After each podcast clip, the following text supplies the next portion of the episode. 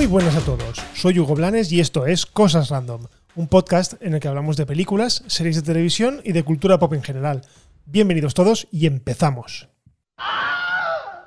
Bueno, empezamos el episodio hablando de la última entrega del culebrón entre Johnny Depp y eh, Animales Fantásticos. ¿Otra vez?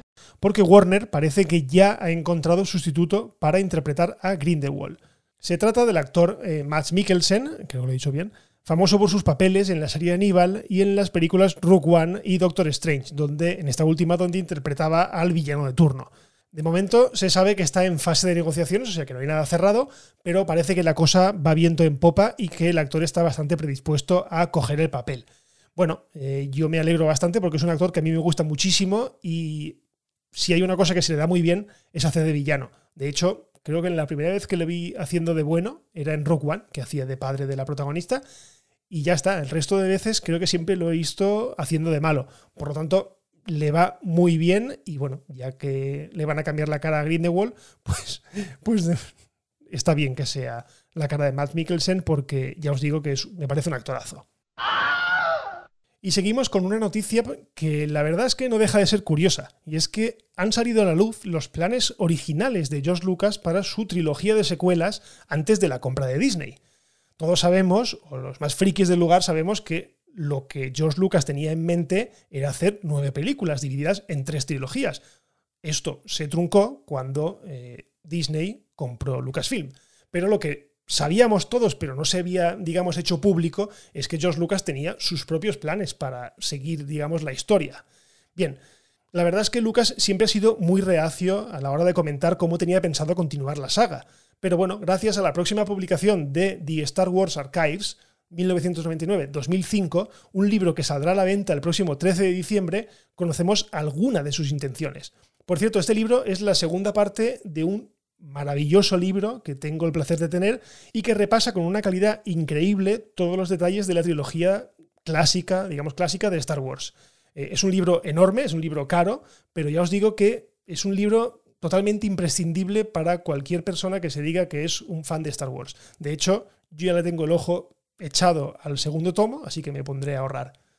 Pero bueno, volviendo al tema, eh, hemos sabido que George Lucas eh, tenía la intención de convertir a Darth Maul, uno de los villanos, digamos, más icónicos de la saga, y que tristemente pues, murió en el episodio 1, lo quería convertir en el villano principal de la trilogía.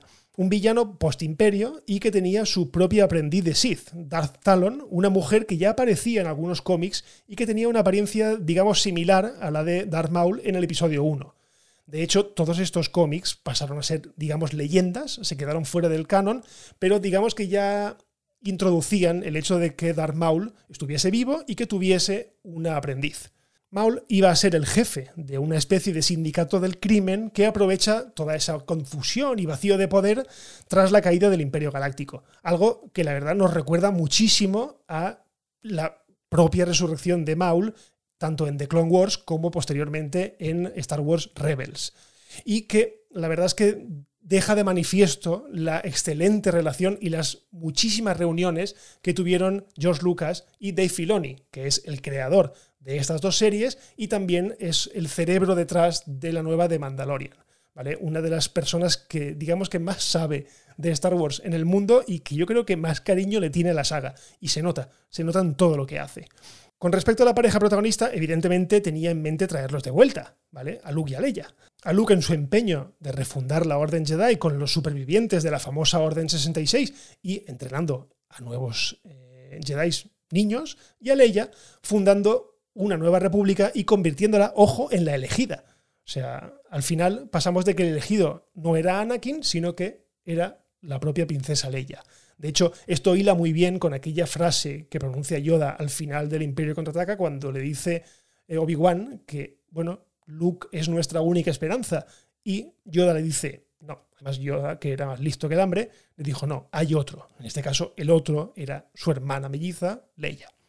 Ah, y por cierto, Luke también iba a morir en el episodio 8, por lo que dejamos en paz a Ryan Johnson porque ya sabemos que los planes de Lucas también era cargarse a Lucas Skywalker en el episodio, digamos, central.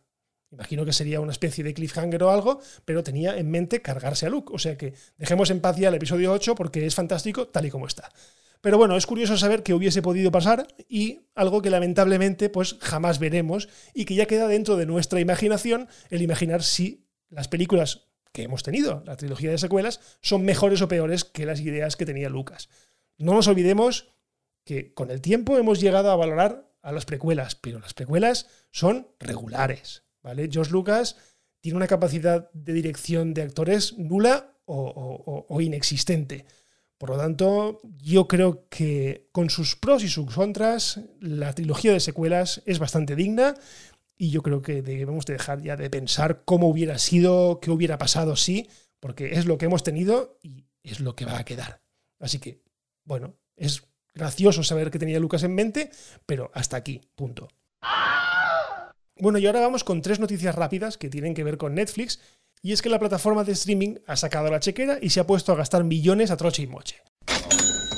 Ha comprado la nueva película de Tom Hanks llamada Noticias del Gran Mundo, un western que reúne al actor con Paul Greengrass, que es el director, por ejemplo, de las mejores películas de Jason Bourne. La película se estrenará de forma limitada en algunos cines de Estados Unidos el día de Navidad. Imagino que por esto de que entre en la carrera de los Oscar. Y Netflix se encargará de estrenarla en su plataforma en el resto del mundo. Lo curioso de todo esto es que es, tras Greyhound, la segunda película de Tom Hanks que se salta, más o menos, el cine para ir directa a una plataforma de streaming. Recordemos que la, la anterior película, Greyhound, la compró Apple TV Plus y directamente la estrenó en su plataforma. Evidentemente, esto está provocado por la incertidumbre y por la crisis del COVID que mantiene cerrados o casi cerrados los cines de más de medio mundo. Entonces, básicamente las productoras lo que hacen es intentar que alguna plataforma de streaming compre sus películas y salir del paso. Lo siguiente que ha comprado Netflix es la nueva serie de acción protagonizada por el bueno de Arnold Schwarzenegger. La verdad es que poco o nada se sabe del proyecto, salvo que será una serie de acción con tintes emocionales y que supondrá la primera aventura televisiva del actor.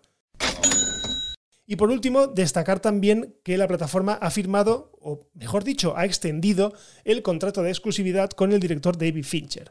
Un contrato que de momento tiene una duración de cuatro años más, tiempo en el cual bueno, el director se encargará de producir tanto películas como series para la plataforma. El contrato, como os he dicho, viene a ampliar el que ya tenían y que llevó al director a desarrollar proyectos tan interesantes como, por ejemplo, Mindhunter, una serie que si nadie lo remedia, no tendrá continuación, se quedarán las dos primeras temporadas, o House of Cards, una de las primeras producciones originales de la plataforma. De hecho, no es la primera vez que Netflix hace esto y se asegura el talento de un creador con un acuerdo de eh, exclusividad. Ya lo hizo previamente con los showrunners Ryan Murphy o Shonda Rhimes, creadora de la exitosa y veterana Anatomía de Grey. Y vamos con una de récords cinematográficos, pero nada de recaudaciones ni parecido. Estoy hablando de récords de actores actuando. Bueno, os explico. Resulta que hasta ahora el actor que ostentaba el récord de más tiempo aguantando la respiración debajo del agua es el bestia de Tom Cruise. Concretamente, en una escena de Misión Imposible Nación Secreta, que es la quinta entrega de la saga, eh, Ethan Hunt, que es el personaje al cual interpreta Tom Cruise, tenía que manipular unos cuadros de mando debajo del agua y claro, como siempre, bueno, él mismo quiso hacer la escena. Nada de utilizar un doble ni nada, porque ya sabemos que el bueno de Tom, si no se rompe algo en un rodaje, es que no lo está haciendo bien. Bueno, a lo que iba. En aquella ocasión, Tom tuvo que aguantar la respiración durante seis minutos. La verdad es que yo me mareo solamente de pensarlo. Pero bueno, ha habido alguien que ha superado ese récord y encima es quien menos os esperáis. Se trata de la actriz Kate Winslet, que ha aguantado debajo del agua nada más y nada menos que siete minutazos. Es una mujer digna de admirar. Concretamente ha sido durante el rodaje de las secuelas de Avatar a las órdenes de James Cameron. La verdad es que a mí me resulta bastante curioso porque ella misma se quejó en el pasado de las escenas acuáticas del rodaje de Titanic, que si hacía mucho frío, que si estaba incómoda, casualmente bajo las órdenes del mismo director. Volviendo a la secuela de Avatar, se ve que hay un momento en el que hay algún tipo de ceremonia o ritual en un pueblo naví eh, subacuático, ¿vale? Que viven en un arrecife.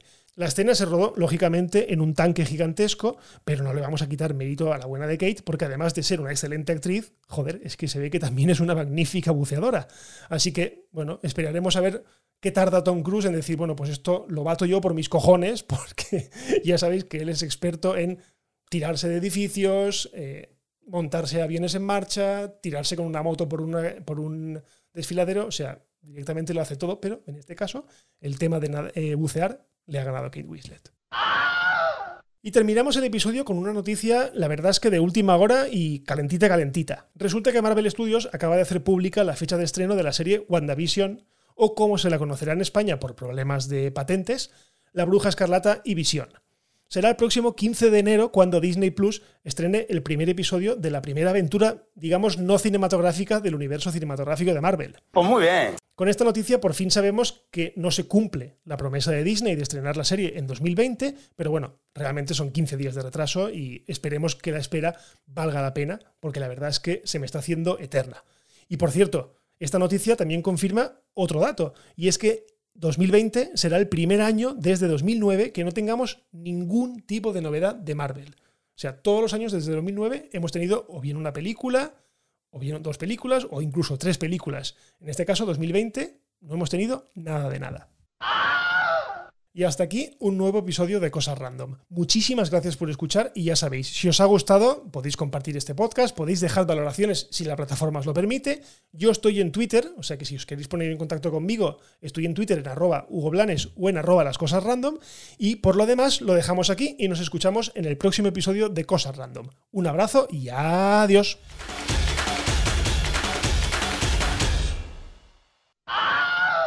Bye bye, hasta otro ratito, ¿eh?